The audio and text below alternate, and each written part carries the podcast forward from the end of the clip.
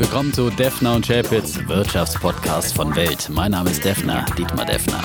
Mein Name ist Chapitz, Holger Chapitz.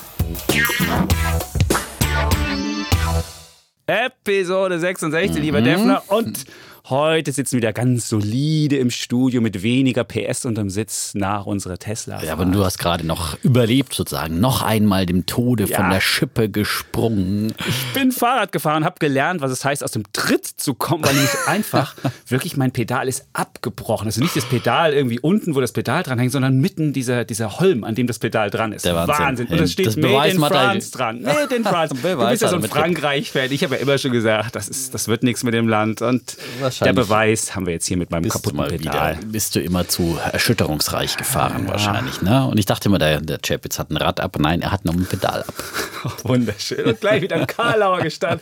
Aber apropos aus dem Tritt. Die deutsche Wirtschaft ist ja auch aus dem Tritt das geraten. kann so sagen. Ein kleines Minus im zweiten Da jubiliert Quartal. der Bär wieder ja. und hofft, dass er seine Rezessionswette noch gewinnt. Und die Wahrscheinlichkeit ist doch enorm gestiegen, muss man das sagen. Stimmt. Ja. Nachdem das zweite Minus war und das dritte hat die Bundesbank jetzt auch gewarnt, dass das dritte jetzt auch mhm. im Minus sein könnte und zwei Minusquartale in Folge, dann wären wir in der sogenannten technischen Rezession. Und damit hättest du deine Wette gewonnen. Ja. ja aber ja. trotzdem sehe ich nicht so schwarz, dass es jetzt eine tiefe, schwere Rezession wird. Es ist dann halt eine Delle, okay, müssen wir durch, kommen wir durch.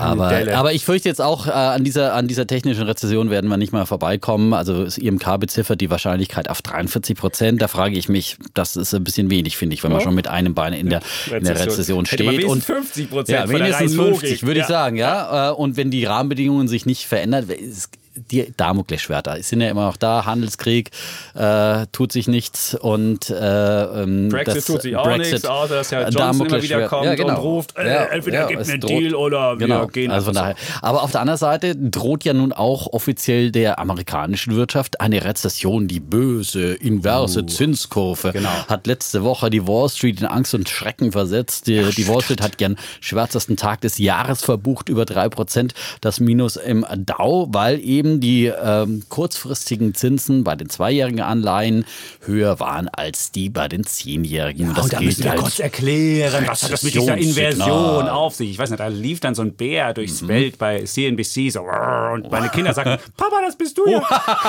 und das war, das war wirklich lustig. Morgens so, wow, well, sell-off. Inzwischen hat sich da wieder etwas beruhigt. Inversion, was heißt das? Man kann ja einfach gucken, für jede Laufzeit gibt es ja einen Zins bei, bei den Staatsanleihen. Für Einjährige, Zweijährige, Dreijährige, Vierjährige und so weiter bis zu 30 30 Jahren geht es ja. Und normalerweise ist es so, wenn du dein Geld länger verleihst, also längere Laufzeit, kriegst du einen höheren Zins, weil auch die Risiken höher sind. Du musst dein Geld länger weggeben. Möglicherweise geht der Schuldner pleite, möglicherweise kommt die Mega-Inflation oder was alles schief gehen kann. Und deswegen kriegt man für die langen Zinsen immer mehr als für die kurzen. Nur in dem einen Fall, wenn es böse Zukunftsaussichten gibt und der Bär kommt der Bär und es düster wird und man sich denkt, die nächsten Jahre werden dunkel, dann wird auf einmal der kurzfristige Zins ist dann höher als der langfristige, weil langfristig geht runter und dann haben wir diese Inversion und das ist das, was den Leuten Angst macht. Und man muss sagen, es ist ein wirklich guter Vorhersage, äh, Predictor, wie der Angelsachse sagt, also mhm. also ein Vorhersagebarometer für eine Rezession. Und die letzten Rezessionen sind alle perfekt vorhergesagt worden. Das Problem ist nur, man weiß nie, wie lange es dann dauert, bis die Rezession mhm. wirklich kommt. Das kann bis zu zwei Jahren dauern. Mhm. Also wenn jetzt die Inversion da war, kann es sein, dass wir es in zwei Jahren die Rezession Ich glaube, einmal hat, hat diese Dings nicht gestimmt, 1965, 1965 66. Oh.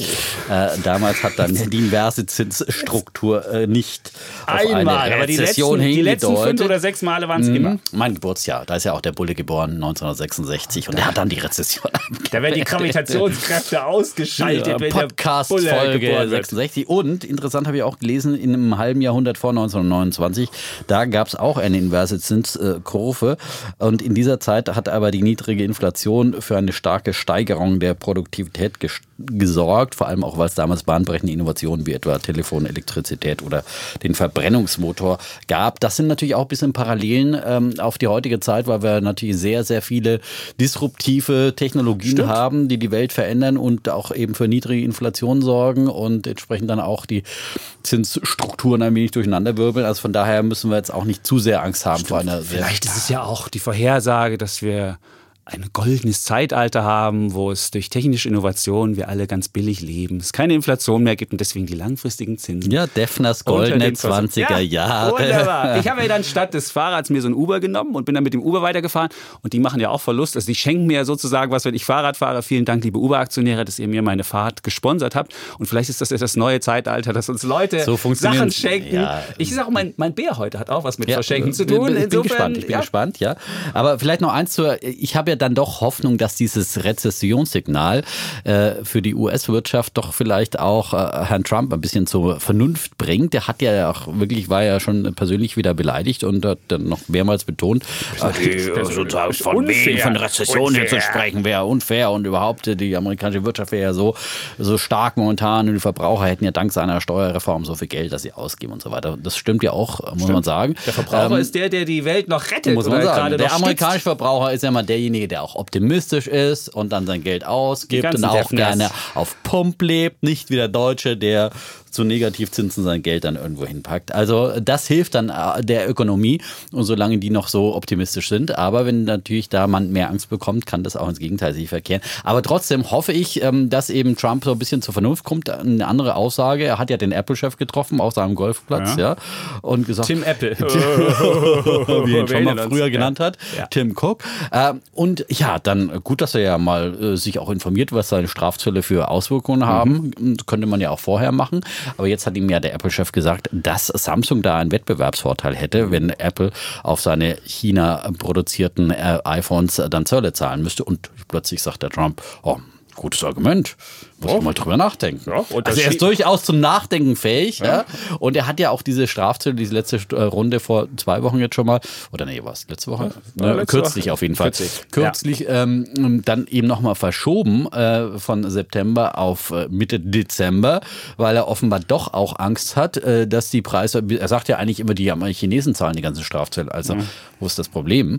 Ähm, aber offenbar mhm. hat er doch Angst, dass die amerikanischen Verbraucher die bezahlen müssen und dass dadurch sein Weihnachtsgeschäft kaputt gemacht wird wenn plötzlich Laptops äh, und Mobiltelefone und dergleichen und alles diese ganze Spielzeugtant ja. aus ja, China, wenn der teurer wird. Also ich glaube, so langsam äh, kommt da ein bisschen eine Vernunft ähm, auf und dann hoffe ich doch, dass vielleicht äh, er, er bereit wird zu einer Einigung im Handelskrieg, denn ich meine, was er wirklich nicht gebrauchen kann, ist mit einer, wenn wir sehen, hier ein bis zwei Jahre Vorlauf äh, sozusagen äh, für die Rezession, die diese Zinskurve anzeigt, äh, dann kurz vor den Präsidentschaftswahlen in eine Rezession reinzuschlittern, das wäre natürlich verheerend für ihn und deswegen, ich hoffe auf Vernunft. Und möchtest du gleich noch eine Wette machen, ob wann das Damoklesschwert gehängt wird? Wie viel hast du da schon verloren? Ich glaube zwei oder drei. Ah, ja. mehrere Dass gefühlt. du immer auf die Vernunft bei Herrn Trump setzt. Na, na, faszinierend. Ja, aber ein bisschen wirtschaftliche Vernunft hat er ja. Er ist ja, er ist ja Ökonom. Äh, okay. Und, Unternehmer, nicht Ökonom. Und weil so. ich ja der Bär bin, muss mhm. ich noch einmal sagen, diese ja. negative Zinskurve kann natürlich auch, es gibt ja so einen Begriff Reflexivität, wenn die bösen Märkte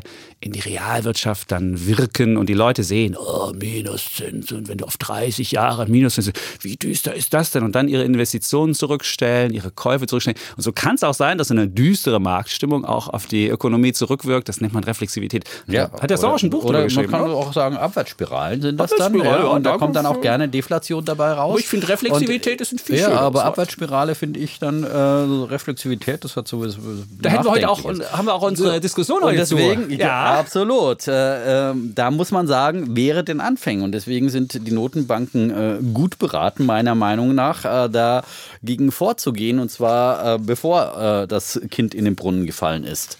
Okay. Massiv. Apropos Notenbank, ja. da hat sich die Bildzeitung ja auch auf eingeschossen und äh, die Diskussion, die wir auch schon oft hier geführt haben, hier dann auch mal auf die Titelseiten gebracht. Aber mit hier, so großen Lettern. Mit ganz großen Lettern. Das ist, als ob wir uns 13. August. Komm, schrei mal. Ja. Strafzinsen auf Erspartes. Auch kleine Guthaben sind nicht mehr sicher. Okay. Am Mittwoch, 14. August. Strafzinsen auf Erspartes. So retten sie jetzt ihr Geld. Ah. Die Ausgabe hat mir aber ehrlich gesagt gefallen, muss hat ich sagen. Hat sie dir gefallen? Ja, weil da wurde dann wirklich prominent eben äh, auf Seite 3 äh, sechs Tipps, so schützen ihr Geld vor der Geldschmelze und unter anderem äh, haben die zweite Podcast Punkt, gehört? Ich glaube, unsere ja. Tipps hier Im zweiten Punkt sagen sie Renditecheck, Aktien oder ETFs. empfehlen sie da. Okay. Und zwar eben Aktien-ETFs und ähm, erklären auch, was ETFs sind. Aha. Unser Langzeittipps, na, sagen wir immer okay. wieder. Und dann haben sie zum Beispiel auch bei Punkt 3 investieren leicht gemacht, sogenannte Robo-Advisor ah. wie Oscar, Oscar Virion oder Gronny. Oscar Gronny ja, ist, ist, genau Oscar. Genau, wird ja von Herrn Schäpitz gerne, genau, muss man dazu sagen, ja. aber auch von Holger Tipps. schon ganz frühzeitig entdeckt, ja. ja. Und sie sagen halt eben, Geldanlage ab 25 Euro in ETFs ist möglich und dann kalkulieren sie auch mit 8% Rendite, wie wir das auch immer tun, mhm. und sagen, da kommt dann eine ordentliche Summe dabei heraus. Also, jetzt sagt es auch die Bild-Zeitung, deutscher Sparer erwache, möchte ich da nur sagen. Und dann gab es nochmal, haben sie nochmal nachgelegt, am Donnerstag, 15. August, auch noch sozusagen der über dem, über dem Bruch. Sparkassenchef rechnet mit Nullzins Draghi ja. ab. Und da wird dann ein ganzer Brief von ihm abgedruckt, was alles so schlimm ist, weil Draghi die Zinsen senkt. Nein, für und da die ist das die Hölle. Die haben halt ganz viele Kunden, die ihr genau. Geld da hinlegen und, ja. und, Geld ist böse. Es ist wie so eine heiße Kartoffel. Du willst das Geld nicht haben, weil du musst dafür Strafzins genau. zahlen. Kannst den Kunden das aber nicht überwälzen. Was machst du denn da? Ja, aber da soll er sagen, äh, sozusagen, wir haben ein Geschäftsproblem, weil wir uns verzockt haben mit unserem das Geschäftsmodell. Das hat ja nichts mit verzockt das zu heißt, tun. Doch, eine Sparkasse nimmt das Geld der Anleger oder der, der Einlagensparer und hat es ja, da drauf. Dieser Brief, dieser Brief ist so eine total Generalabrechnung und so. Sparkasse und, und, und, und Generalabrechnung. Ich sag dir, wo sie verzockt haben, okay. zum Beispiel. Äh, mit äh, Prämiensparverträgen, die sie bis zum Jahr 2007 aktiv vertrieben haben.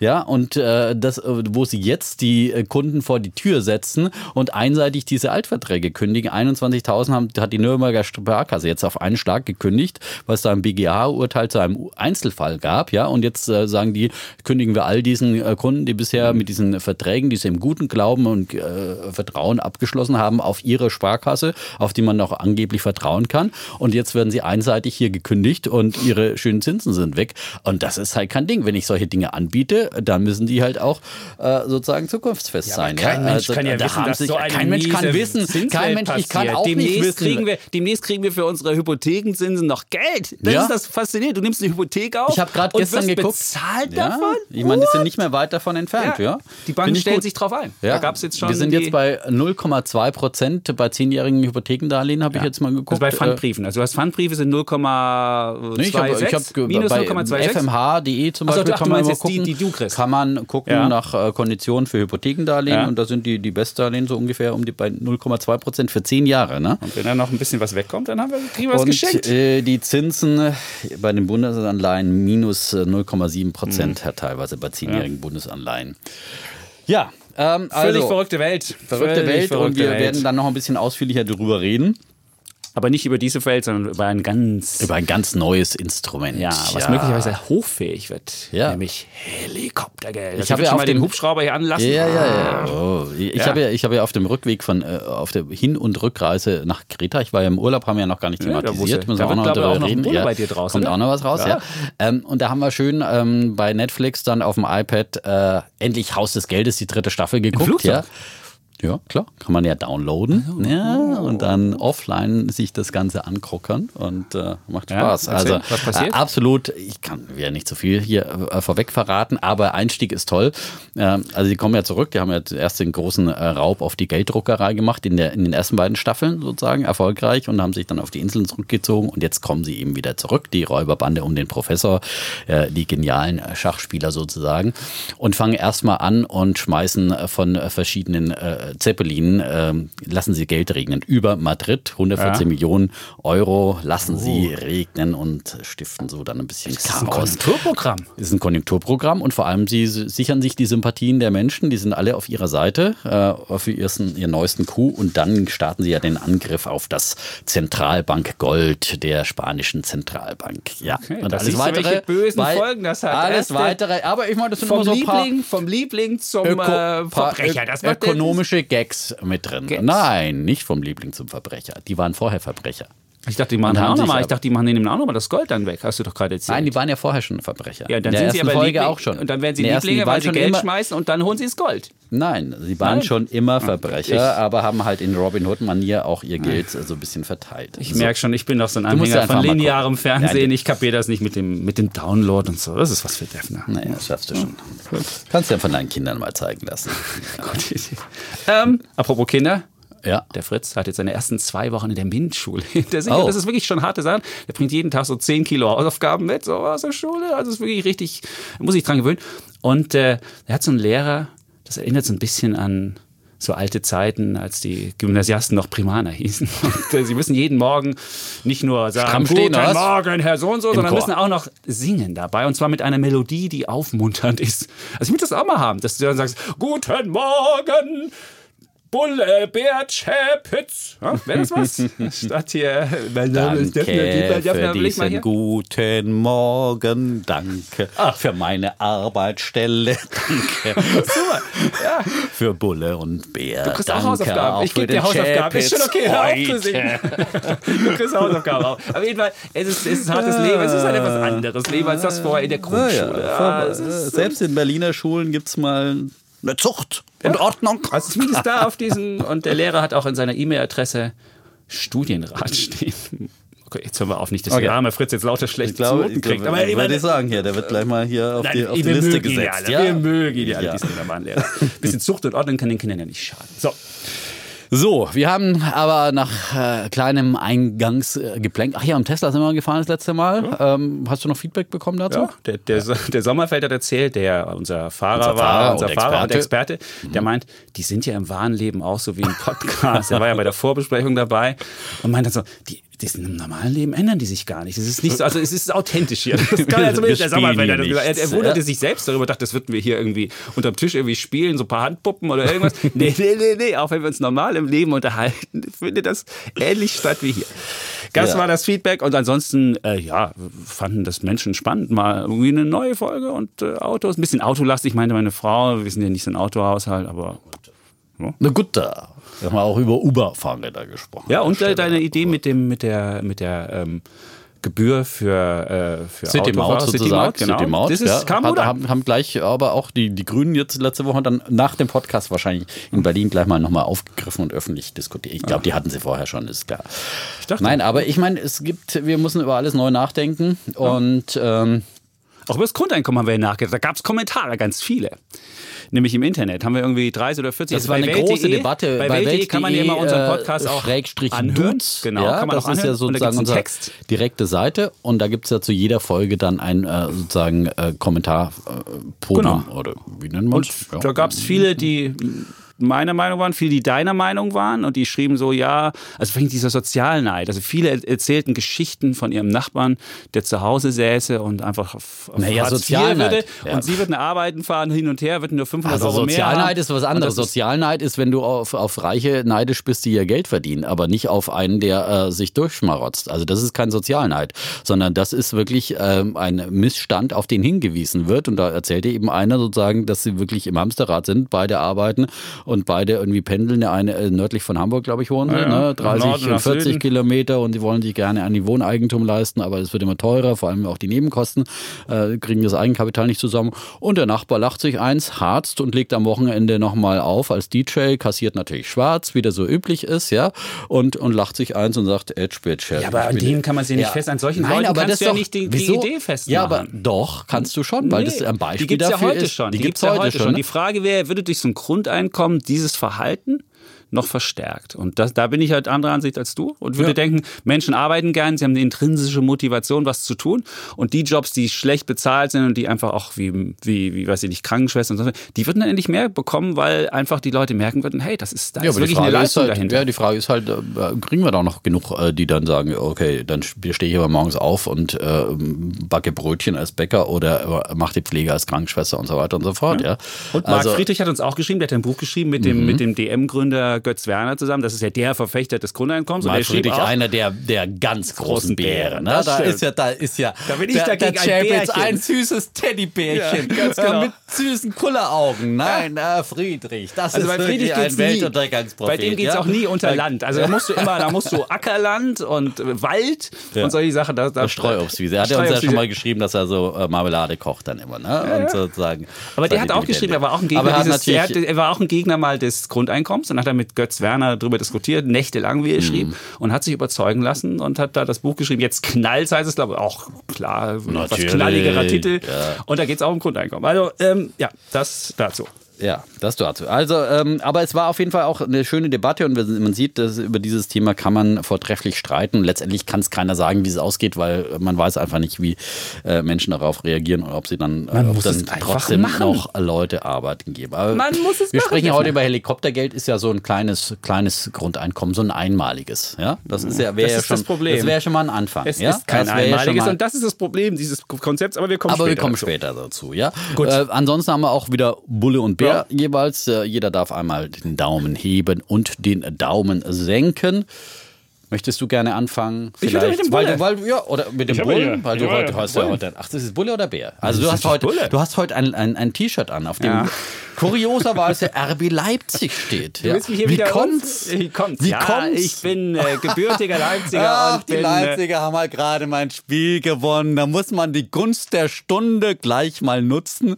Und, und einen Bullen ein der Woche drauf. Es sind zwei Bullen drauf ja, auf seinem T-Shirt. Die, die, die, so zusammenstoßen und dann ja, Gott. Äh, aber es geht um meinen Bullen der Woche. Aber es, nicht, mhm. es geht nicht darum, dass meine Mannschaft gut begonnen hat äh, in der Bundesliga, während deine ja. Hm, der FC Bayern nennen wir es so. Aber, aber, es geht auch um den FC Bayern. Es geht nämlich darum, die Fußball-Bundesliga ist mein Bulle der Woche. Und warum ist die Fußball-Bundesliga mein Bulle der Woche? Das liegt daran, dass wir eine magische Marke jetzt knacken werden. Und zwar der erste über 100 Millionen Transfer in der Bundesliga. Wer Chaka, hat's gemacht? Das Wer macht? die genau gelandet haben, den. Die, ja gut, der, man muss sich's leisten können. Muss man dazu sagen. Also insofern, mir ist an mir. Mir ist an mir. Also die Bayern haben diesen Coup gelandet mit der Verpflichtung des, der heißt ja der kleine Magier, Felipe Coutinho kommt automatisch auch mehr Glanz in die Liga, als während die Puristen Absolut. sagen, er ist ja erstmal nur geliehen für 8,5 Millionen. Stimmt. Schnäppchenpreis, Schnäppchen. wie der Romelet gesagt. Zumindest die Leihegebühr ist relativ ja, ja. günstig, aber danach haben sie eine Kaufoption und die ist diese 120 Millionen und damit hätten wir dann diesen,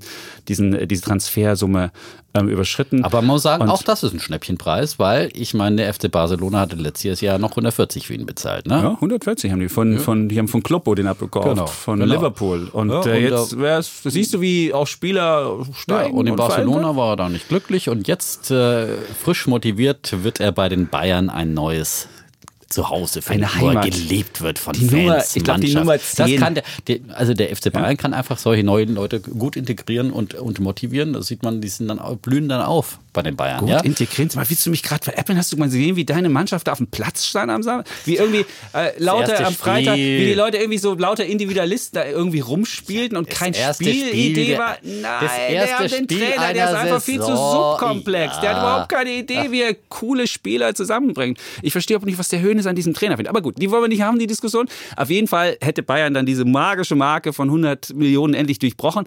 Und die Bayern haben die Transfersumme in diesem Jahr dann auf 250 Millionen hochgebracht. Platz zwei der Transfersumme ist Dortmund mit 127,5. Und die haben relativ günstig zugegriffen, beispielsweise bei Brandt. Kennst du Brandt? So ein junger, stürmischer Mensch. Mit 25 Millionen haben sie für den nur zahlen müssen, weil der so eine Ausstiegsklausel hatte. Und deswegen haben sie relativ günstig geschossen. Der gesamte Transfersumme in der Bundesliga, wenn ich diese 100 von den Bayern dazu rede, diese 120, wäre dann 830 Millionen. 830 Millionen. Damit wäre die Saison dieses Jahr schon so hoch wie in der letzten Jahr mit den Wintertransfers nach oben drauf. Und das ist auf jeden Fall ein neuer Rekord. Und wenn du mal guckst, wie die Transfersummen sich entwickelt haben, dann war das so, dass wir eigentlich die größte Inflation seit den 70er Jahren mhm. erleben beim Fußball. Wenn du nämlich mal da ist guckst, jetzt aber nicht die EZB mal schuld dran, vor, oder? Zehn Jahr, vor zehn Jahren hatten wir nämlich erst 250 Millionen in der Bundesliga und 2005, 2006 erst 144 Millionen Transfersumme. Und wenn du das mal hochrechnest auf eine jährliche Transfer äh, äh Inflationsrate, hast du 13,4 Prozent Inflation seit 2005 mit den Transfers.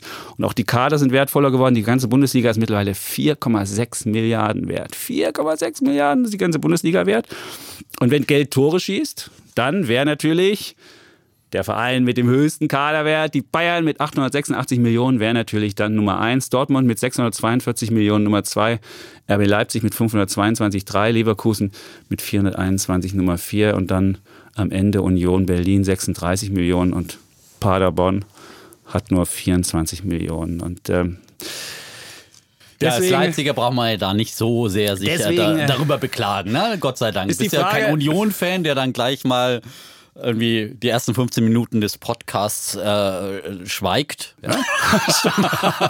das war diese Nummer. Ist völlig, völlig absurd. Union Total Berlin. absurd, ja. 15 Ich Minuten meine- schweige ich oder äh, meine meine erste Minute in der Bundesliga. Und dann haben sie auch, ich. ja, und dann äh, haben ihre Jungs dann auch nichts auf den Platz gebracht, ja. Das ist, das ist wahr. Auf jeden Fall muss man sagen, es gibt ja auch Fußballaktien. Wer jetzt glaubt, diese wahnsinnigen Wachstumsraten gäbe es auch beim Fußball. Es ist zwar so, dass die, die Aktien dieses Jahr gut gelaufen sind. Der Stocks Fußballindex, den gibt es, 12,5 12,1 Prozent gewonnen. Und Borussia Dortmund hat 20,1 dieses Jahr gewonnen. Aber langfristig sind Fußballaktien wirklich nur was für Fans.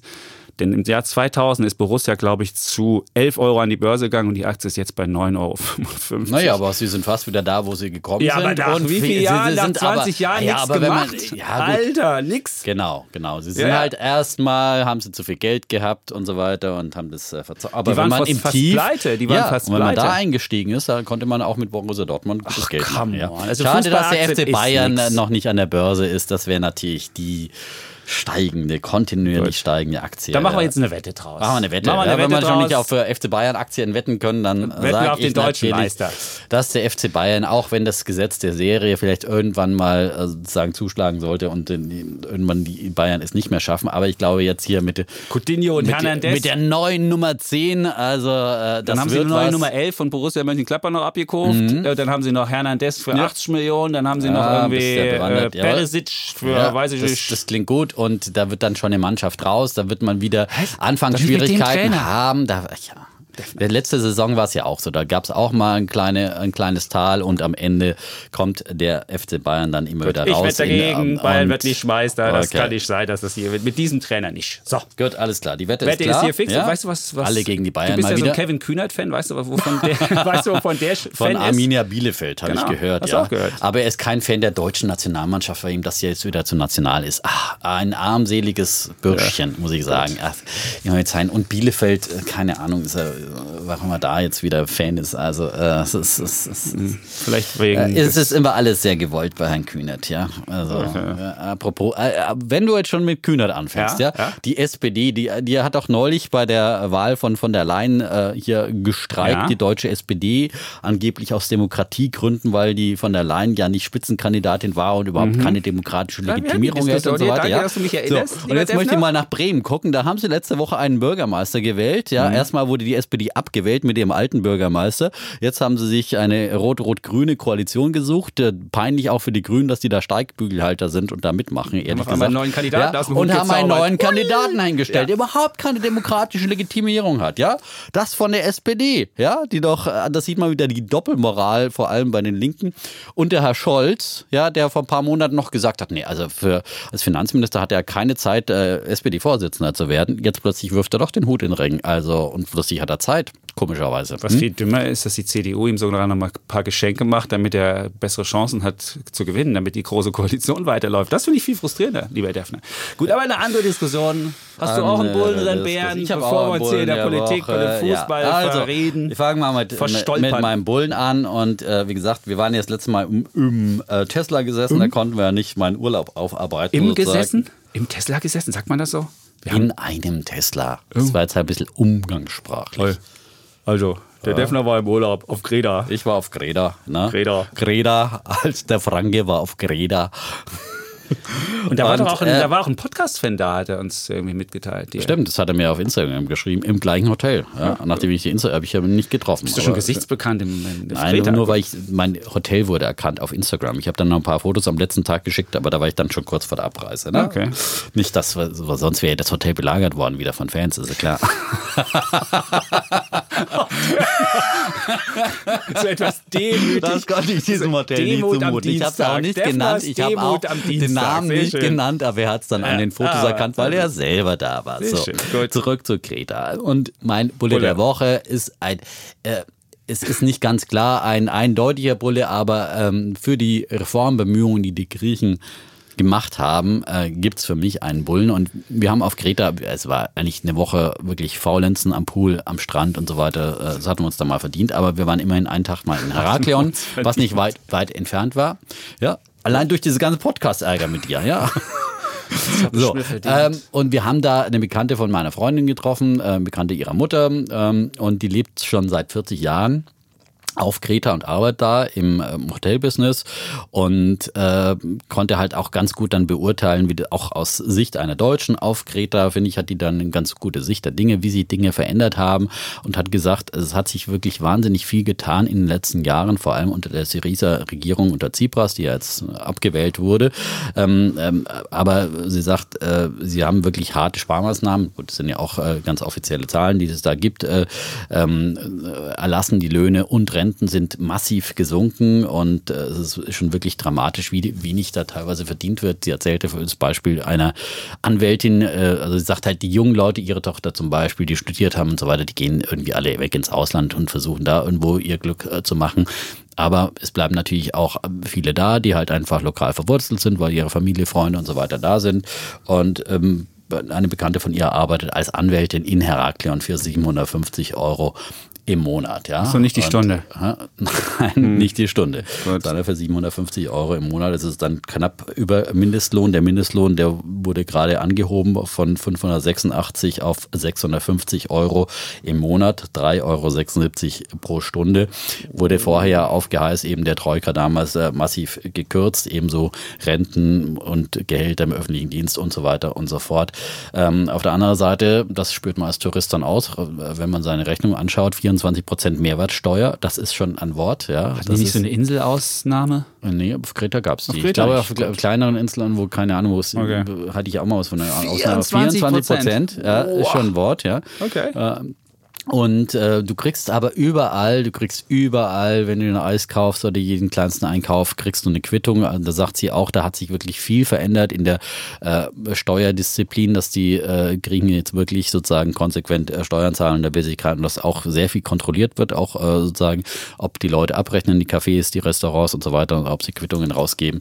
Äh, da will sich keiner äh, sozusagen es leisten, seine Konzession zu verlieren. Also da hat sich sehr viel gewandelt, auch in der Alltagskorruption hat sie festgestellt, dass es viel, viel besser geworden ist. Und sie hat festgestellt, dass halt diese Vetternwirtschaft äh, von Syriza mehr, mehr eingeschränkt wurde, dass eben in den Ämtern und wo überall äh, sozusagen die Vettern von irgendwelchen Amtsinhabern dann äh, saßen, dass das rückgängig gemacht wurde und war sehr, sehr zufrieden mit dieser Reformpolitik. Fand es schade, dass Tsipras abgewählt wurde, weil er ja sozusagen ähm, nach Jahrzehnten ähm, endlich mal diese zwei Familienherrschaft von wechselnden Familien da äh, beendet hat. Und jetzt kommt halt mit zutage ist an die Macht, wieder der die wieder aus einer yeah. alten äh, Familie kommt, äh, die sozusagen mit der Nea-Demokratie eben äh, mit den Konservativen schon lange an der Macht sind. Er hat ja versprochen, er will nicht wieder zurück zu der Wetterwirtschaft, daran wird er sich dann messen lassen müssen.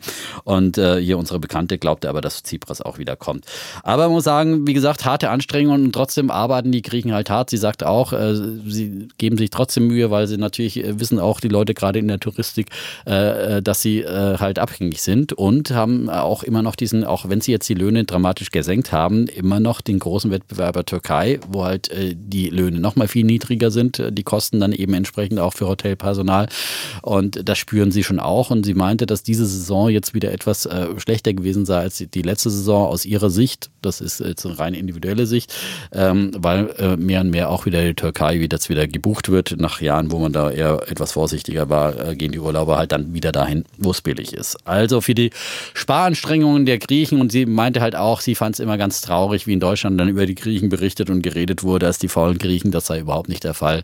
Und äh, das ist ein sehr fleißiges Volk, das äh, dann unter sehr, sehr hohen Sparanstrengungen sich Mühe gibt. Was wäre in Deutschland los, wenn hier Löhne, äh, Renten und so massiv gekürzt werden würden? Das gäbe einen Volksaufstand und die Griechen erdulden es kräftig äh, und tapfer und deswegen dafür mein Bulle der Woche. Schön. Würdest du da auch investieren? Gibt es ja den griechischen Aktienmarkt, der ist ja immer noch weit. Ja, unter. hat sich ja auch wieder ein bisschen gebessert. Du hast ja relative Bankenwette, die du da hast, weil die Banken immer noch relativ hochgewichtet sind. Aber ich habe äh, kürzlich vor ein paar Monaten auch mal gelesen, dass in Athen auch der Immobilienmarkt ist auch mal so ein interessanter äh, Indikator, dass der auch jetzt wieder steigt, nachdem er halt vorher auch massiv eingebrochen mhm. war.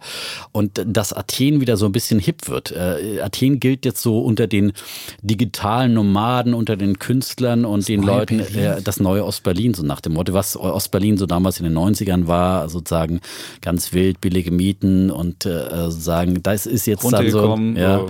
Naja, äh, und äh, aber das ist ja immer die Vorhut dann für Gentrifizierung, hatten wir auch schon mal das Thema. Ähm, und die Vorhut auch für dann äh, neue spannende Geschäfte. Das sind ja die Leute, die dann wieder Startups gründen und neue kreative Ideen entwickeln. Wir sehen ja, was aus Berlin geworden ist. sozusagen aus diesem kreativen Sumpf der 90er ist hier eine blühende Start-up-Hauptstadt entstanden. Okay. Und das könnte in Athen natürlich dann auch passieren. Also, äh, wir hoffen, dass sich das alles auszahlt äh, und äh, gut auch, dass wir in Deutschland das unterstützt haben. Nicht immer bei allen beliebt, aber letztendlich äh, ähm, haben wir das sozusagen auch durch unsere Garantien, wir haben ja kein Geld dahin überwiesen, aber wir haben Garantien übernommen und möglicherweise zahlt sich das aus. Aber es wird nie zurückgezahlt. Gut, es wird, es sind längerfristige Kredite. Längerfristig bis ins Jahr 2090, 91, 97 äh, gestaffelt, stimmt. Äh, aber es wird bestimmt zurückgezahlt. Ich bin mir ganz sicher. Wir haben, der ist ja in Harvard hat er ja studiert, der Mann, der jetzt am Ruder ist, der mit so Duck ist. Der ist ganz, ganz, ganz. Ja, ich, glaub, ich glaube schon, also wenn er das macht, äh, sozusagen unsere Bekannte war da natürlich, hatte ihre politische Meinung, aber ich meine, ich kann mir schon vorstellen, dass er die Wirtschaft auch wieder in den Sprung bringt, dass er so ein bisschen neue Ideen entwickelt, aber mal gucken, aber er muss halt diese Vetternwirtschaft, wenn er da wieder zurückgeht, das wäre halt verheerend. wie das so Klientelismus, schön Ein Klientelismus. Ja, da Kommen wir zu immer das passende ja, Fremdwort. Ja. Dann aber meinen Bären der Woche, weil wir hier schon auf, auf die Zeit, die ganze Zeit hier unser, unsere Aufnahme leider drückt immer so ein Handy, guck mal, 35 Minuten Minuten schon. Oh. Ja? ja? was ist denn heute los? Der ist heute so, so aufgeregt. Normalerweise sitzt der hier lockerer und äh, zeigt nicht so auf sein Handy die ganze Zeit. So, mein Bär der Woche. Und zwar gibt es ein weiteres gehyptes Unternehmen, was jetzt seinen Börsenprospekt ähm, veröffentlicht hat. WeWork will möglicherweise noch im September an die Börse gehen. WeWork ist ja so ein, so ein Immobilienunternehmen, was sich Immobilien ähm, erstmal mietet selbst mhm. und die dann weiter vermietet, also neu gestaltet, schöne Spaces macht. Äh, und dann weitervermietet und damit Geld machen will. Und wie ja, vor allem, sie, sie brechen, machen Coworking Spaces, ja, Co muss man vielleicht dazu genau. sagen, und vermieten halt eben bis in die kleinste Einheit, bis ein, sozusagen ein Arbeitsplatz an einen Schreibtisch oder ja. halt einfach das Recht, irgendwo sich einen Schreibtisch zu suchen. Ja, ist jetzt nicht schöne Idee, nur, ist nur einfach nee. Nein, natürlich ist es schön gemacht. Und es gibt auch früher gab es auch noch Freibier, das hat man mittlerweile eingestellt. Ähm, auf jeden Fall wollen sie drei bis vier Milliarden Dollar einnehmen und die Bewertung und deswegen ist es mein Bär der Woche. Die Bewertung des Unternehmens sieben 47 Milliarden Dollar. 47 Milliarden Dollar äh, wollen die, ähm, sich, die, die Bewertung sein. Also wenn du dann die drei bis vier Milliarden nimmst, hast du dann gerade mal einen ganz kleinen Anteil, den du an die Börse bringst. Und wenn du dir mal die 383 Seiten äh, Prospekt mal anschaust, dann ist, das sprengt wirklich jede Vorstellungskraft. Da hast du beispielsweise so, so Motto to elevate the world's consciousness, das Bewusstsein der Welt erheben und äh, völlig, völlig, völlig absurd. Es geht ja eigentlich nur darum, dass du den Millennials, die irgendwie, die irgendwie prekäre Arbeitsverhältnisse haben, irgendwie einen Coworking Space bietest und denen äh, irgendwie so, weiß ich nicht, so das Gefühl gibst, dass sie ganz cool und sonst wie sind. Und äh, Gewinne machen die damit nämlich nicht WeWork. Sie haben nämlich im vergangenen Jahr 1,9 Milliarden Verlust gemacht bei 1,8 Milliarden äh, Umsatz. Also man sieht, es ist völlig absurd. Wenn man jetzt mal die, 6, die 47 Milliarden Bewertung anguckst, wäre das 26 Mal Umsatz bewertet. 26 Mal Umsatz bewertet. Und äh, klar versuchen die jetzt, wenn du das Prospekt hier durchliest, sich als Tech-Unternehmen zu präsentieren, als Wachstumsunternehmen. Wenn du mal guckst, hast du 123 Mal das Wort Tech in diesem Bericht drin und sie versuchen halt irgendwie alles zu machen, um sich als ein Wachstumsunternehmen zu machen. Aber selbst wenn du sie jetzt bewerten würdest wie ein Tech-Unternehmen, beispielsweise wie Uber oder wie Lyft, die ja auch alle Verluste machen und auch alle als Wachstumsunternehmen gelten, dann ähm, wäre sie gerade mal 26 Milliarden wert, ähm, WeWork. Und wenn du sie wie Immobilienunternehmen bewertest, es gibt ja auch Immobilienunternehmen, die bewertet sind, die ein ähnliches Geschäftsmodell haben wie IWG ähm, oder, oder andere, dann wären sie gerade mal 5 Milliarden wert. Also wenn du sie als normales Unternehmen ähm, wie Immobilienunternehmen einstufst.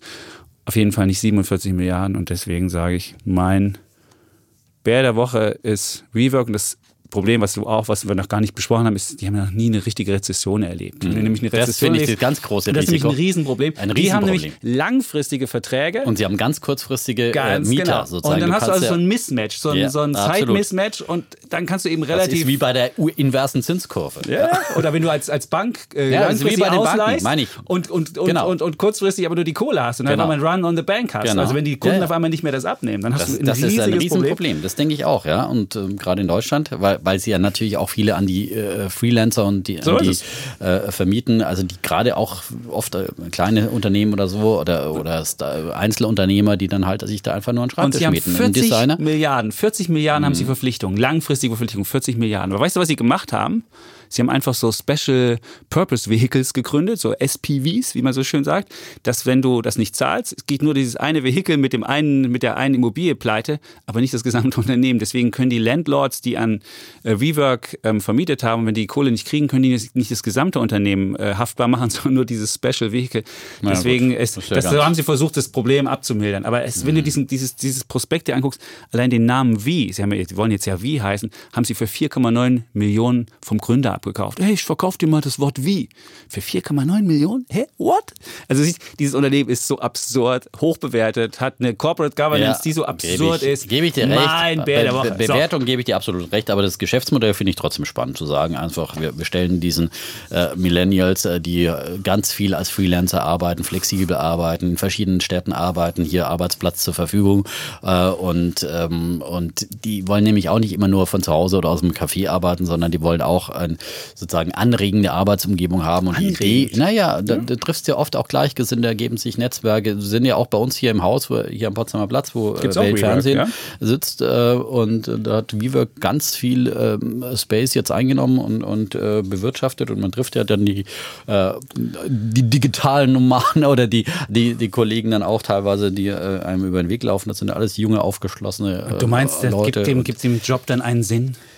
WeWork gibt ich glaube schon, dass einem, äh, digitalen wenn du, wenn Nomaden so, da sein. Nein, ich glaube Sinn. schon, wenn du so ein Einzeldesigner bist, ein Freelancer, dass du lieber irgendwo in einem äh, Großraumbüro sitzt, wo dann auch deinesgleichen sitzen, wo du auch Kontakte knüpfen, gegebenenfalls Geschäftsbeziehungen knüpfen kannst, weil da dann um die Ecke ein Startup ist, die vielleicht ein äh, Designer braucht, mit dem du Mittagessen kannst. Diese soziale Umgebung, die einen normalen Arbeitsplatz immer ausgemacht hat, das ist ja auch für einen sozusagen Freelancer ganz wichtig, dass er nicht immer nur zu Hause sitzt und vor sich hin brödelt. Ja, und deswegen glaube ich, ja, das, ich glaube, das Geschäftsmodell, sein. genau, aber wird es ja auch nicht kaufen. Da hängt ja auch eine Wette von uns drin, wusstest du es? Weil nämlich hm? Softbank hat 10 Milliarden da investiert. Ja, Softbank investiert. Aber die haben ja sicherlich günstiger. Die, haben ja auch günstiger eingekauft. Ne? Aber äh, grundsätzlich, und was der Chapitz halt immer nicht versteht, dass Startups halt erstmal Verluste machen müssen, um, um sich dann einfach sozusagen ähm, weltweit einen Marktanteil und eine gute Marktstellung zu sichern. Stimmt, du musst das bei den dann, Kunden was verschenken. Ja, das habe ich ganz vergessen. Ja, das war also bei das Amazon. Ist, ja, ist, bei Amazon war das auch so. Als digitaler ja. Nummer, das war ein paar, wir haben, wir haben darüber diskutiert. Am besten du fährst mit dem Uber zu deinem WeWorkspace und lässt dich von den Aktionären die Hälfte des Preises finanzieren. Finde ich eine gute Idee. Ja, Super. wunderbar. wunderbar. Ist doch für, auch aus deiner persönlichen Sicht ökonomisch. Äh, ich habe heute schon klug. Uber einmal gemacht. Vielen Dank, liebe wunderbar. Aktionäre. Nur WeWork. Wir haben ja noch hier ein Podcast-Studio. Vielleicht ja. wird sich das irgendwann auch mal ändern wenn wir dann auch. Äh, gut. Ja. Kommen wir zu deinem. Ähm, äh, ich habe noch einen Bären und zwar ja. äh, der Bau ist ja angeblich, boomt ja so toll in Deutschland und ist sozusagen das äh, noch gesunde Bein, auf dem die deutsche Volkswirtschaft steht, im Gegensatz zur Industrie, die ja schon so in der Rezession ist. Ähm, aber äh, die Baubranche rettet uns ja noch ziemlich. Aber auch hier sieht man jetzt schon Bremsspuren. Und zwar im ersten Halbjahr äh, sind die Baugenehmigungen, das ist ja dann der, der Ausdruck dessen, dass weniger weniger gebaut wird, ähm, zurückgegangen um insgesamt 2,3 Prozent zum Vorjahr. Und äh, vor allem für Zweifamilienhäuser ähm, sind sie gesunken um 4,7 Prozent und die für Mehrfamilienhäuser um 3,2 Prozent. Bei Einfamilienhäusern dagegen gab es nur ein kleines Minus von 0,1 Prozent. Und die Baubranche, die sagt, die Politik ist mit Schuld am Negativtrend, äh, insbesondere der Rückgang im Mehrfamilienhausbau sollte mit Blick auf die anhaltende Wohnungsknappheit in unseren Großstädten für die Politik ein Warnruf sein, sagt der Hauptgeschäftsführer des Hauptverbandes der deutschen Bauindustrie, Babil. Denn die anhaltende Diskussion über Enteignung und Mietendeckel könne dazu führen. Ja, gut aufpassen. Die anhaltende Diskussion über Enteignung Herr Grünert, schöne Grüße. Und Mietendeckel, gerade hier in Berlin, könne dazu führen, dass sich der Rückgang im zweiten Halbjahr fortsetze, denn damit kurbelt man den Wohnungsbau nicht an. Hiermit erreicht man nur, dass sich Investoren zurückziehen, sagte Herr Babil.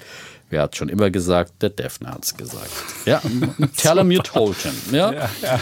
ja es ist so. Ja? Ich meine, das ist einfach, es ist eine verheerende Politik, die hier von Berlin aus gemacht wird und äh, die sozusagen äh, bei den Sozialdemokraten äh, und Herrn Kühnert vor allem äh, Komm, gefallen. Ich nochmal in Rage in ja, Minute 43. Haben das die Leute mal verdient, mal so, so einen in Rage redenden Defner. Ein kleines Kühnert-Bashing, ja. Gott. das, war so. dein, das war dein Bär. Das war mein Bär. Was ist jetzt? Die, der Bau kriegt den Bär oder wer kriegt den Nein, Bär? Die, jetzt sag mal, den Bär kriegt. Die Tatsache, dass die, äh, die Baugenehmigungen zurückgehen. Ja, ja. Gut. Ja, natürlich kriegt den Bären die Politik aufgebunden. Ja? Sehr schön. Im Speziellen der rot-rot-grüne Senat in Berlin, der vorangeht ja, und verkühnert. Gut, kommen wir zu unserem Thema. Verkühnert. Bevor, bevor wir jetzt hier wieder bevor wir ja, wieder Schuldige ja. finden. Und, äh, Unser ja. Thema passt gut in die Zeit. Unbedingt. Na, wir haben den, gut den in die Zeit. haben wir ja schon gestartet genau, am Anfang den, der, den der, Zeppelin, der Ja. Und es geht um das Helikoptergeld und die Frage darum, ob das uns retten kann. Und die Notenbanken sind ja, mit ihrem Latein würde man sagen, weitgehend am Ende. Die Welt steht äh, konjunkturell auf der Kippe. Und die Zinsen sind ja schon wahnsinnig niedrig. Jetzt mit Ausnahme von Amerika, wir haben ja schon in Europa rekordniedrige Zinsen. Und wenn man jetzt von minus 0,4 auf minus 0,5 oder minus 0,6 Prozent senkt, bringt das nicht mehr wirklich viel. Und selbst wenn ich jetzt das Anleihenkaufprogramm wieder auflegen würde und noch wieder Anleihen kaufe, ich meine, wir hatten es ja vorhin schon, die zehnjährige Bundesanleihe mit minus 0,7, ob die jetzt bei minus 0,7 ist oder minus 0,8 ist, das bringt nicht wirklich einen konjunkturellen Effekt. Und deswegen ähm, gibt es diese neue Idee, dass wir mal einen neuen Weg gehen und dass wir ähm, wie kriegen wir mehr Geld in die Wirtschaft? Das ist ja die Frage. Und mit niedrigeren Zinsen scheint das jetzt nicht funktioniert zu haben. Da sagen wir, okay, dann müssen wir halt direkt das Geld drucken und direkt in die, in die, Wirtschaft bringen. Das ist die Idee, weil wenn ich das Geld zur Verfügung stelle und die Pferde nicht saufen, dann geht es halt nicht. Und wenn ich es aber direkt in die Wirtschaft bringe, dann könnte das ja funktionieren. Und das ist die Idee vom Helikoptergeld. Die ist von Milton Friedman dass man mit ich wollte mal gerade sagen, die ist ja nicht ganz neu. Nein, die Idee ist nicht ne? ganz neu. Also man, Aus dem Jahr Idee, 1969. Genau, die ich, Idee ne? ist einfach, ich nehme meinen Helikopter und werfe einmalig Geld ab und sage, es ist einmalig, damit die Leute auch wissen, okay, es ist jetzt nicht dauerhafter Zustand und ich muss nicht mehr arbeiten, sonst sondern einmalig werfe ich Geld ab. Die Leute nehmen das Geld, geben es aus, die Wirtschaft kriegt den Anschwung und dann auf einmal geht es wieder nach oben und man hat ein tiefes Loch ähm, hat man dadurch äh, verhindert ein konjunkturelles Loch. Was ich für ein Problem damit habe, ist dieses einmalig. Das ist in meinen Augen, wird es nie funktionieren. Und äh, wenn die Notenbank einmal anfängt, so eine Art Konjunkturprogramme aufzulegen und so äh, Sachen zu machen, dann ist, hat sie die Unabhängigkeit gegenüber der Politik völlig verloren. Und dann wird die Politik natürlich versuchen, wenn ich jetzt Trump wäre, der sowieso schon jede Woche einmal den, den armen Notenbankchef anmacht, dann wird auch in Europa, würden alle denken so, oh Mann, nächste, nächstes Jahr sind Wahlen, da muss ich mal bei der EZB nochmal um einen neuen Helikopter anfragen. Und dann wird es halt so passieren, dass man versucht, einfach aus so, aus so einer Behörde, die ja von langfristig denkenden ähm, Ökonomen geleitet wird, die langfristig denken und langfristig eine Inflation unter Kontrolle bringen wird, wird er halt zu so einem kurzfristigen, in Wahlzyklen denkenden ähm, Behörde werden werden, die dann irgendwie immer wieder ähm, Geld bringen. Der Nachteil ist, haben dann so eine, so eine Sache wie in den 70er Jahren, wo es noch keine richtige unabhängigen Notenbanken gab und dann hätten wir große Volatilität, dann würden die, die Inflation würde hin und her gehen, die Bondmärkte, also die Anleihenkurse würden hoch und runter gehen. Wir hätten keine, keinerlei Planungssicherheit mehr. Wenn ich jetzt einen Tarifvertrag habe, die Gewerkschaften, die könnten ja nicht sagen, weiß ich, was nächstes Jahr oder in zwei Jahren die Inflation ist, müssten automatisch auch höhere Löhne festlegen. Der soziale Frieden wäre gefährdet. Oh. Und das ganze Problem wäre mit unabhängigen Notenbanken, was diesen ganzen Vorteil, den wir da gemacht haben, der wäre weg. Und selbst in den 70er Jahren, wenn man mal guckt, Aktien trotz dieser ähm, ganzen Geldschwämme und hin und her und so weiter, haben nicht wirklich gut performt. 70er Jahre waren ein schreckliches Jahr für Aktionäre, selbst die hätten nichts davon.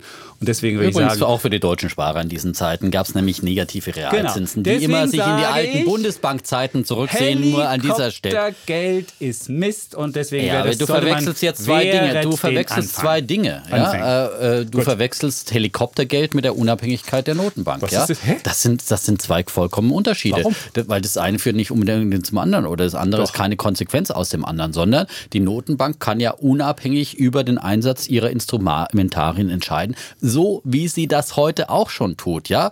Äh, und äh, die größten äh, Basher der Notenbank sind eigentlich diejenigen, die das ins Stammbuch geschrieben haben, nämlich die Deutschen. Die haben, wir wollten ja eine unabhängige Notenbank in der Tradition der Bundesbank, mhm. ja.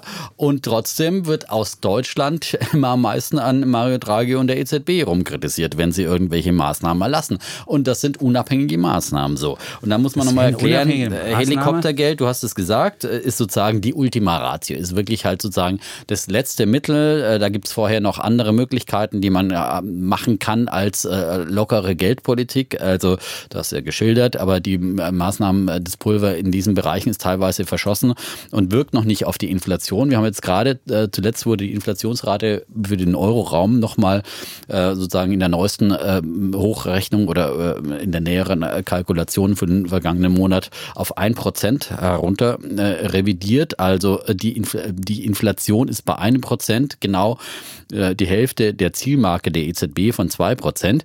Und äh, der Auftrag der EZB, ich sage es immer wieder, der ist ganz klar, der ist nicht irgendwelche Politiker zu irgendwelchen Wahlen äh, sozusagen zu unterstützen, sondern der Auftrag der EZB, der lautet, diese Zielmarke von zwei Prozent zu erreichen und äh, damit für Geldwertstabilität nach dieser Definition von äh, zwei Prozent zu sorgen. Dieser Auftrag ist nicht erreicht und deswegen tut die EZB gut daran, sich äh, sozusagen äh, zu überlegen, wie können wir denn dieses Ziel jetzt erreichen? Zumal jetzt eben eine Rezession am Horizont ist äh, und eine Rezession natürlich noch mehr dämpfend auf äh, die Konjunktur und auf die, äh, nicht auf, auf die Inflation wirkt und deswegen die gefährliche Deflation immer näher kommt und die zu einem gefährlichen Abwärtskreislauf führen kann. Deswegen ist es absolut gerechtfertigt. Ich glaube ja nie, dass jetzt irgendwie Helikoptergeld im September von der EZB eingeführt wird, auch wenn wir jetzt im, im September ja damit rechnen, dass die EZB weiter das Geld Geld, Geldpolitik lockern wird und, äh, und, und, äh, neue Sachen bringen wird. Mhm. Aber ähm, ich glaube daran, dass Helikoptergeld einfach so eine Ultima Ratio ist, wenn es wirklich mal wieder eine dicke Krise wie im Jahr 2008, 2009 kommt äh, und äh, sozusagen die Weltwirtschaft oder die Eurowirtschaft am Abgrund steht, dass man sowas durchaus überlegen sollte. Äh, weil, wie gesagt, du hast es ja gesprochen, äh, muss ja gucken, auch das es soll ja auch wirken letztendlich. Und das war ja die Idee von Milton Friedman damals, dass er gesagt hat, wenn wir sozusagen äh, das Geld, statt es den Banken einfach immer nur für lau zu geben oder zu leihen oder eben damit Staatsanleihen aufzukaufen und damit wieder irgendwie anderen Investoren geben das abzukaufen, geben wir es doch, die, nein, geben wir es direkt yeah. den Menschen. Ja, ja gibt's ein geben wir es direkt den Menschen. Und dann es, haben wir doch die, die größte Chance, dass das Geld dann auch wieder schnell in den Konjunkturkreislauf kommt. Weil wenn die Banken immer, das haben wir ja seit Jahren, dass die Banken sozusagen mit frisch geschöpftem Geld vollgeschopft werden und sich hier das Geld äh, billigst oder umsonst bei der EZB holen können und weiterverleihen können. Nur wenn jetzt zum Beispiel eine Rezession kommt, dann will ja kein Unternehmen investieren und sich einen Kredit nehmen, dann hilft auch das billige Geld nicht. Du hast den legendären Spruch gebracht, äh, man kann den äh, Trog für die Pferde zwar voll machen, aber saufen die saufen alleine. müssen die Pferde ja. alleine. So, da kann Karl man sie die nicht dazu zwingen. Ja. Und die Unternehmen schon gar nicht. Ja, die aber, werden immer äh, oh. nach, äh, nach der Wirtschaftslage urteilen Defner. und dann nicht investieren und dann helfen die ganzen, dann helfen die ganzen Billigzinsen Lass doch mal eine Rezession kommen. Ja, ich meine ist, immer nein, aber Angst, das ist jetzt die andere. Angst vor der Rezession. Ja. Wir können doch auch mal sich bereinigen lassen und jetzt nicht kommt wieder dein, Ur, dein Totschlagargument. dein Totschlagargument kommt immer, wenn es um EZB. Wenn du nicht daran glaubst, dass äh, Notenbanken ein Inflationsziel einhalten sollen sollen, dann braucht man nicht darüber, aber okay. das wollen wir jetzt nicht diskutieren, okay. das diskutieren wir jedes Mal, sondern okay. jetzt diskutieren wir einfach mal Helikoptergeld. ob Helikoptergeld denn das eine Problem wirksame von Maßnahme wäre. ist doch folgendes, wenn du einmal damit anfängst, dann ist das keine Ausnahme. Und davon kannst du ganz sicher ausgehen. Das war mit, wie mit den Anleihekäufen. Du fängst damit an und sagst, oh, ist für eine Ausnahme. Machen wir nur ganz kurz. Und wenn dann was Schlimmes passiert, dann setzen wir es wieder aus. Und die Anleihen, die auslaufen, die lassen wir auch wieder, die verkaufen wir auch wieder am Markt. Es ist nie passiert. Was machen wir jetzt? Anleihekäufe Geld mittlerweile als normale Politik. Und deswegen, wenn irgendwas schief läuft, oh, bau wieder Anleihekäufe. Das da wird mittlerweile das der Gewöhnungseffekt. Ja, wir nein, haben einen Gewöhnungseffekt. In Amerika, hätten, in Amerika. Wir hätten, wir hätten mit dem Helikoptergeld genau den gleichen Gewöhnungseffekt. Wir müssen erstmal sagen, oh, das ist eine Ausnahme, weil ganz schlimm, ganz böse, ganz gemein. Und irgendwann wird denken, och, haben wir einmal gemacht, ist ja nichts schiefgegangen, machen wir es doch nochmal. Ja, das ist und du wirst immer wieder damit anfangen. Und irgendwann hättest du ein Geldsystem, wo du Geld druckst, Geld verschenkst, Geld machst. Und es hätte mit einem soliden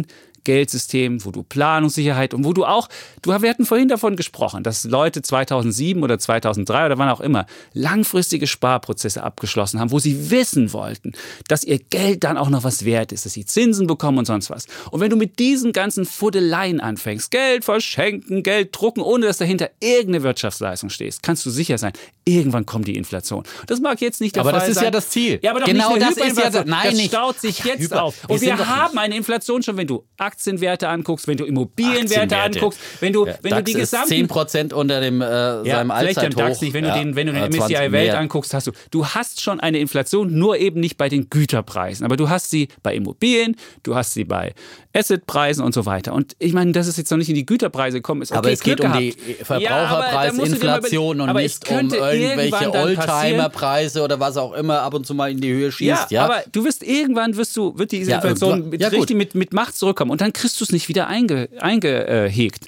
Und das ist das Problem. Deswegen so viele Experimente machen, das bringt es einfach nicht. Und du hast dann irgendwie die, die ganze Planbarkeit, die unabhängig von der Notenbank. Es ist wahnsinnig lange brauchst du, um diese Unabhängigkeit irgendwie auszuprägen, um das Vertrauen in die Notenbank zu haben. Du kannst aber relativ kurze Zeit haben, um das zu zerstören. Deswegen sage ich, Hände weg vom Helikoptergeld. Ja, aber das und lieber mal nochmal, wenn, wenn eine Inflation bei 1% ist, mein Gott, früher hätten wir gesagt, die Inflation von 1%, wie geil ist das denn? Und wenn die Nein, das hätte man fragst, nicht gesagt. Doch, in Deutschland sagen die Leute, 1%, ja, wo habt ihr ein Problem? Und in Deutschland haben wir 1,7% Inflation. wo ist denn das Problem, bitteschön? Ich muss aber nicht zwei sein, sonst kommen wir in die Inflation. Völliger Blödsinn. Das ist das, das Ziel. Das ist, also ich meine, du kannst immer alles in Frage stellen. Dann, weißt du, dann, wenn es nach dir ging, bräuchten wir keine Notenbank und kein Inflationsziel. Aber das Inflationsziel gibt es nun mal. Und jetzt kann man einfach äh, das vielleicht mal als Gesetz und als Gesetz nehmen. Und es ist deswegen nee, sinnvoll. es ist deswegen sinnvoll, ja damit man einen Ab, da man ein, damit man einen Abstand zur Deflation hat. Ich kann es immer wieder nur mal, mal Gott, sagen. Jetzt ja, hätte er also. fast das Glas umgeworfen. Und äh, nein, weil das, das, regt mich einfach auf, weil es immer wieder die, die gleiche, die, die, damit kommst und du immer wieder deine äh, totalen Rezession und Weltwirtschaftskrise äh, forderst,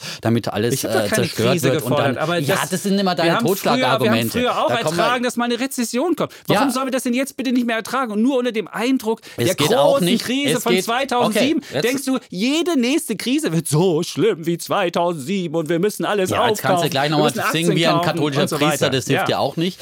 Ja, äh, sondern es, es, nein, es geht, es geht darum, wie gesagt, die Notenbanken haben diese Ziele und das ist nicht nur die EZB, die Amerikaner haben damit angefangen mit Anleihekaufprogrammen und sind auch wieder ausgestiegen. Also es ist doch eine Lüge, wenn du sagst, äh, diese Instrumente werden nicht beendet. Natürlich werden sie beendet, wenn es wirtschaftlich wieder läuft mhm. und wenn Inflationsziele erreicht werden. Nur ist Europa halt viel länger in der Krise aufgrund der Staatsschuldenkrise infolge der Finanzkrise. Das dauert hier länger und wir sind nicht aus der Krise, worauf eben die Inflationsrate von deswegen einem Prozent die Staatsanleihenkäufe demnächst wieder starten. So, deswegen, genau, das deswegen, so, so sieht deine Beendigung des Programms aus. Viel Spaß. Es wird nicht, es, wir, wir sind nicht noch nicht am Ziel. 2% ist das Ziel, 1%, 1% das kann's, muss ja, doch sein. So. Ja, gut.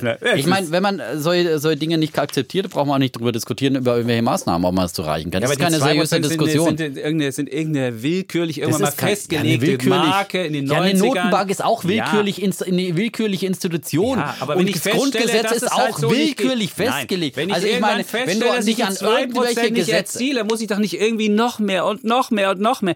Das ist doch völlig, aber irgendwann stelle ich fest, muss vielleicht mein Ziel mal anpassen, muss denken, okay, ja, wenn ich zwischen nicht. 1 und 2 habe, reicht es mir auch, muss aber nicht wegen irgendwie ein Zehntel Prozentpunkt oder noch, weiß ich nicht, oder es geht zwei Zehntel, um oder drei Zehntel, muss ich nochmal Milliarden an Anleihen kaufen, jetzt die Leute noch mit Geld zuschütten und sonst was. Ja. Wegen so ein paar kleiner Prozentpunkte, komm. Also gut, egal. Wir, Wir können die Diskussion an der Stelle beenden, weil, ja. wie gesagt, äh, wenn man überhaupt nichts von Notenbanken hält, die für ein stabiles Geldwertsystem haben, dann kannst du deinen Bitcoin kaufen und kannst äh, von 20.000 auf 3.000 runter und rauf äh, Achterbahn fahren, äh, äh, wenn du derjenige, der stabiles Geld äh, will und irgendwie vertrauen will. Also die Notenbanken sorgen für stabiles Geld, sorgen für eine stabile Inflation, die ist bei 2% definiert. Nicht nur in Europa, weltweit ist es so und weltweit kaufen die die Notenbanken Anleihen und das ist ein legitimes Mittel und bloß der Chapitz will es einfach nicht kapieren. Nee, es ging jetzt um Helikoptergeld, wenn ich ja. mal erwähnen darf. Das ja, war das nächste du hast Mittel, deine was ja auch legitim. Genau. das, das Problem ich ist, ja, gerne, du kommst von einem Mittel zum nächsten. Erst als Staatsanleihen kauft, dann Helikoptergeld. Ich weiß nicht, was wir noch alles machen wollen. Das Problem ist, du musst ja immer noch was draufsetzen. Immer mehr, immer mehr, immer mehr. Musst und das ist das Gefährliche an der Geschichte. Und du kommst nie wieder raus aus diesem ganzen Fuddelmuddel. Deswegen denke ich lieber mal, bisschen zurückhalten, einfach mal abwarten, Ruhe bewahren und mal gucken, was überhaupt passiert. So. Und einfach mal die Welt in den Abgrund gehen lassen, Massenarbeitslosigkeit riskieren, wie damals in den 30er Jahren. Und ja, da Unter 30er Jahre geht auch keine Krise mehr. Es gibt naja. auch normale Krisen. 2001 in Amerika war der schwächste, war eine einfache normale ja, aber Rezession. 2007, 2008, ja, 2009 standen wir, 100, stand die Welt am Abgrund Jahre. und deswegen ja. haben die Notenbanken zu Wenn die Notenbanken noch gehandelt. mehr Geld reinpumpen und mehr, mehr Blasen schaffen und mehr Spekulationsplan gibt, dann hast du jede Krise so groß. Aber wenn du jetzt einmal denkst, ich lass mal ein bisschen Luft ab und guck mal und lass mal eine einfache Rezession wirken, mein Gott. Es sagt doch auch keiner, dass wir jetzt bei einer Rezession, wie so, so einer technischen Rezession, was sie vielleicht bekommen,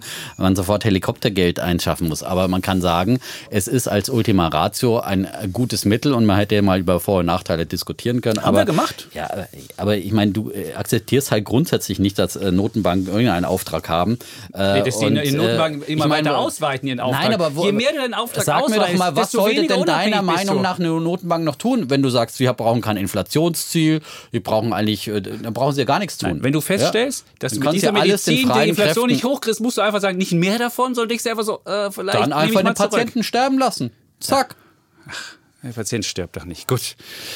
Wir werden es nicht lösen können. Minute 59, Defner. Das ist äh, wie immer unsere Notenbank-Diskussion, auch beim Helikoptergeld. Das, jetzt gucke ich mir hier meine abgebrochene Pedale an. Das, also, wirkt so ein bisschen wie abgebrochenes Ich finde, Helikoptergeld, um es nochmal zu sagen, ähm, ähm, ist eine gute Maßnahme, dass es direkt beim Verbraucher ankommt. Und du hättest ja mal dazu auch ein Gegenargument sagen können und sagen können, ja, aber vielleicht gibt es der Verbraucher gar nicht aus, weil er Angst spart. Ja, das wäre jetzt mal ein Sachleseargument zum Helikoptergeld gewesen. Äh, das ist natürlich äh, ein, ein Defizit. Äh, aber auf der anderen Seite kann man doch vielleicht davon ausgehen, dass äh, Helikoptergeld, wenn einer, wenn pro Familienmitglied irgendwie 1000 oder 2000 Euro auf die Hand bekommst und das in ganz Europa, dass ein großer Teil dessen davon doch in der Wirtschaft landet und dann auch äh, sozusagen direkt die Wirtschaft. Oder man könnte es mit Verfalldatum versehen. Das wird ja, der, so machen. Wir machen digitales Geld, genau. Einkaufsgutscheine und dann bitte aber nur für deutsche Unternehmen oder für, weiß ich nicht, nicht, dass wir das dann bei Amazon ausgeben und dann denen helfen. Dann machen wir Amerika die Konjunktur und dann wird so. der Trump wieder gewählt. Gut, Defner, das war's. Schreiben Sie uns gerne dazu genau. äh, und schreibt uns bei welt.de genau. Dudes. Ja.